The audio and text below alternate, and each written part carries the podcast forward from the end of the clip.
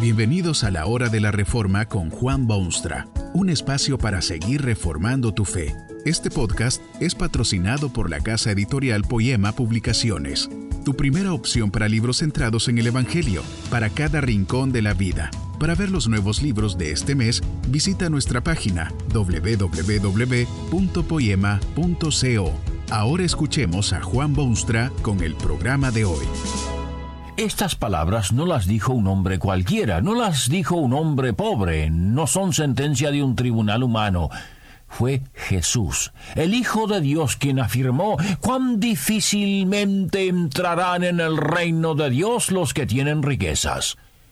Esta sentencia de Jesucristo es ciertamente contemporánea, porque hoy en día se cree que los pobres sí entrarán en el reino de Dios con facilidad.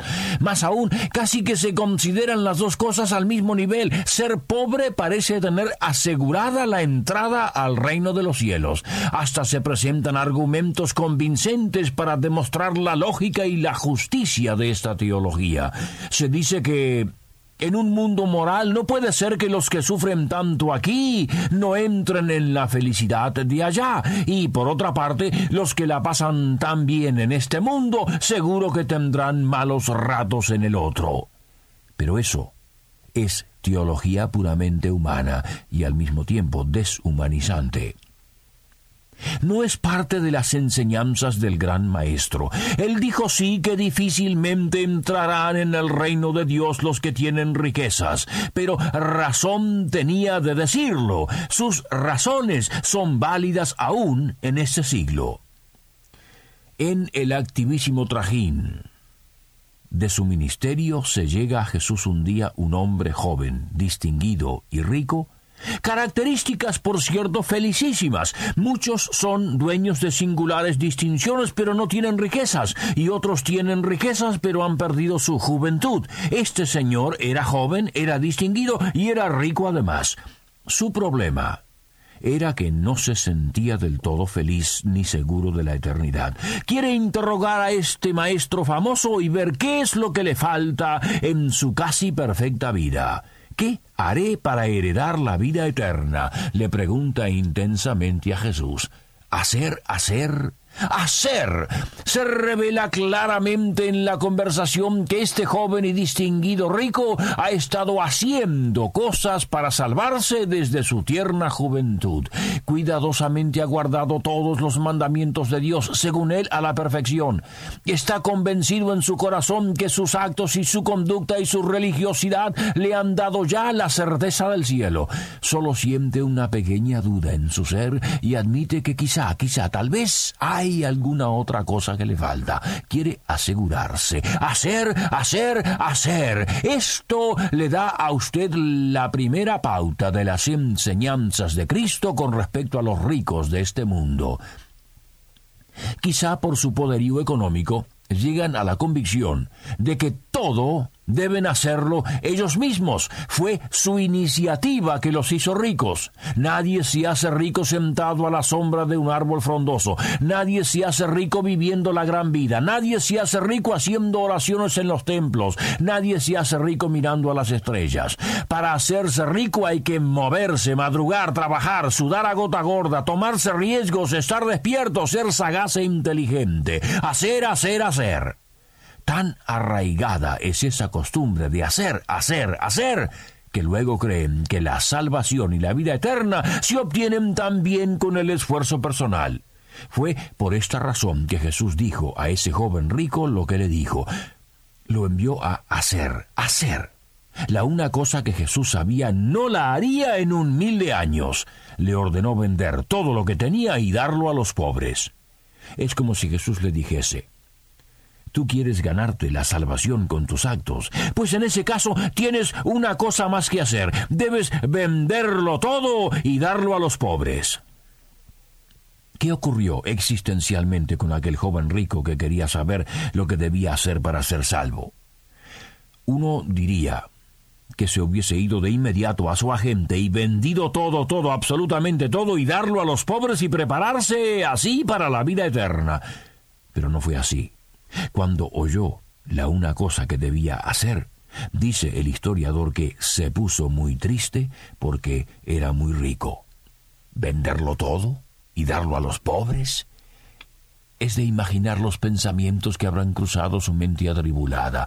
¿No era acaso demostración indiscutible de la aprobación de Dios que uno fuese tan rico? ¿No sabe este Jesús que en la tradición hebrea las riquezas eran señales de bendición divina? Darlo a los pobres esto era otra barbaridad inexplicable. ¿No sabe Jesús que los pobres son pobres precisamente porque no andan bien con Dios?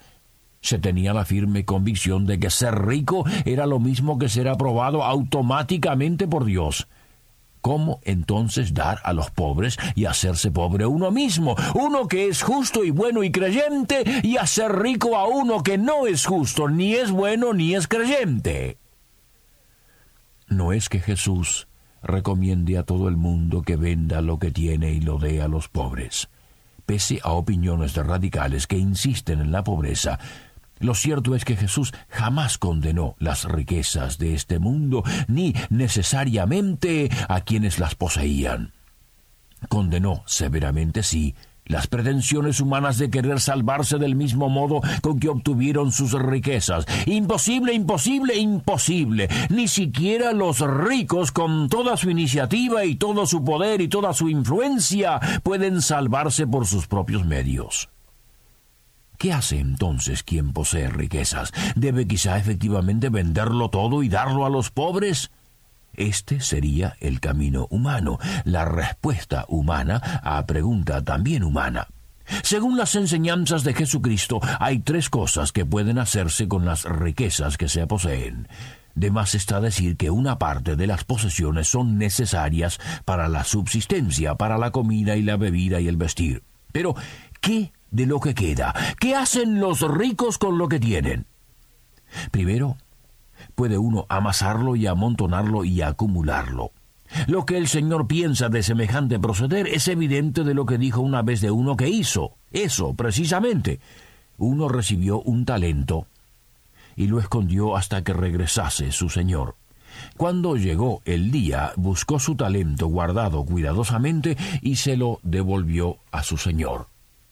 ¿Sabe cuál fue la reacción de ese señor? Estas son sus palabras. Siervo malo y negligente. Y luego ordena a sus cortesanos, el siervo inútil echarle en las tinieblas de afuera, allí será el lloro y el crujir de dientes. Es obvio que Jesús no aprueba la mera acumulación y conservación y preservación de dineros. Una segunda alternativa sería malgastar las riquezas. Allí se encuentra, por ejemplo, el hijo pródigo de la parábola de Jesús. Tomó sus riquezas o su herencia y se fue lejos, a una provincia apartada, y allí desperdició sus bienes viviendo perdidamente. Del mismo modo que cualquier otro tipo pródigo moderno puede gastar su herencia en los palacios del placer o en los corredores de casinos o en los salones del descuido y en los lechos de la indolencia o en las fiestas de la carne. Malgastar, malgastar, malgastar es ciertamente una forma de poner en uso los enormes bienes o riquezas que Dios haya dispensado. Hay una parábola sentenciosa entre las muchas que Cristo utilizó. Un hombre rico y un mendigo. El mendigo muere y va al cielo, mientras que el rico va directamente al infierno. ¿No le parece extraño que ese hombre rico, así nomás, directamente fuese al infierno? Aparentemente no era mala persona, daba la impresión de ser un ciudadano decente, perfectamente normal. Solo había un pequeño problema en su vida. Era tan egoísta que gastaba todo lo que tenía en satisfacer sus propias necesidades personales. Así lo describen los evangelios. Un hombre rico que se vestía de púrpura y de lino fino y hacía cada día banquete con esplendidez se gastaba sus enormes fortunas en sus propios placeres. Sus ropas brillantes de púrpura y lino fino no es suficiente. También hace banquetes, fiestas, fiestas y más fiestas. Cada día fiestas y cada día fiestas que se caracterizan como con esplendidez. Y a su puerta se sienta un pobre mendigo ante quien hasta los perros insolentes sienten compasión. Pero el rico solo se preocupa de sus ropas y de sus banquetes, no se interesa en el mendigo que Dios puso a su puerta. La tercera posibilidad es poner las posesiones a la entera disposición de Dios.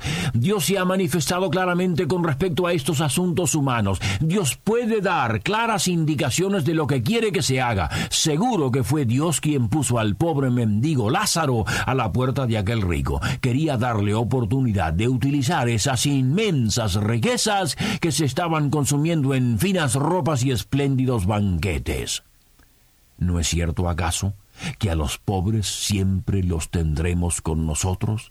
¿No es cierto que hay siempre oportunidades eh, mil de hacer bien y servir al prójimo y desprenderse de lo propio para beneficio de otros? Es el fracaso humano en estas cosas que trae aparejada la odiosa injusticia que se ve en este mundo. Nadie sabe si aquel joven, distinguido y rico, visitante de Jesús, recibió o no la salvación, y no sabemos aquí en la tierra si llegó o no al cielo al cual aspiraba. Es posible que no haya llegado al cielo, porque no cabe duda que es difícil para los ricos entrar en el reino de Dios. Sin embargo, es también probable que sí haya llegado a esa feliz eternidad, porque, aunque difícil, la gloriosa verdad es que jamás es imposible. Sí, los ricos a veces acumulan y a veces gastan y a veces se ponen tristes porque son muy ricos. Otras veces se dan cuenta y se entregan al único Salvador. Es entonces que son doblemente ricos. Que este mensaje nos ayude en el proceso de reforma continua según la palabra de Dios.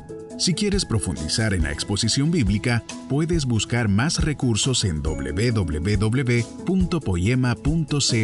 Allí encontrarás libros que te ayuden a entender la palabra de Dios y aplicarla a tu vida. Poema, el Evangelio para cada rincón de la vida. Nos vemos en el próximo episodio de La Hora de la Reforma con Juan Bonstra.